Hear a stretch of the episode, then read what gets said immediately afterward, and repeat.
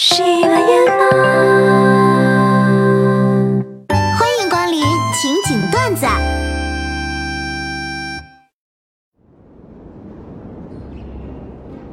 这个岛上有两千平方公里，一百个人，五十个队伍。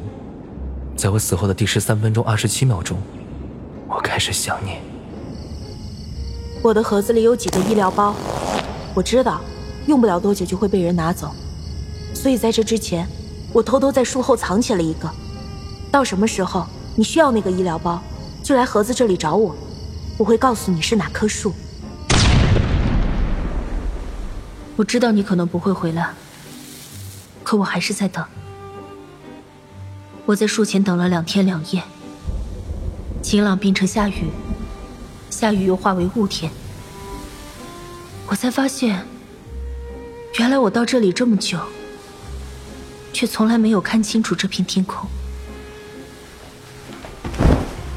那天你想说要个子弹袋，我找遍了整个港口，搜来两个。我知道你喜欢用九八 K，子弹三十发。多了背包不够用，你看我记得多清楚，你却不在身边。不知道什么时候开始，我变成了一个很小心的人。每次我搜五五六时，都会顺手拿走七六二的，因为我永远不知道，你身上的那一把是 AK 还是 M 四。每个人都会见到一个空投。就想知道空投里面是什么。我很想告诉你，空投里面没什么特别，还很危险。回头看过来，可能会觉得这边更好。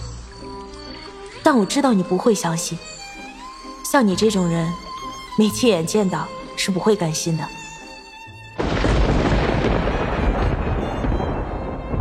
后来我兜兜转转，终于吃了鸡。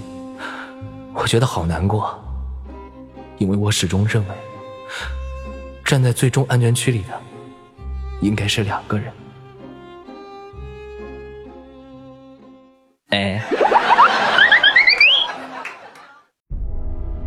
抛去社交软件，你还了解你那些朋友吗？扔掉互联网，和他们断了联系，会有人察觉到你已经消失了一段时间吗？所谓的朋友会有任何感觉吗？不会，这说明什么？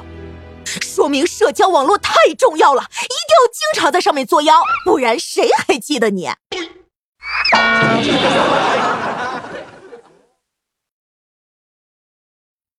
欢迎来到有点意思的你问我我问谁互动环节。各位在评论区里讲一下，一人说一句土到掉渣的情话。我想在你那里买一块地，买什么地？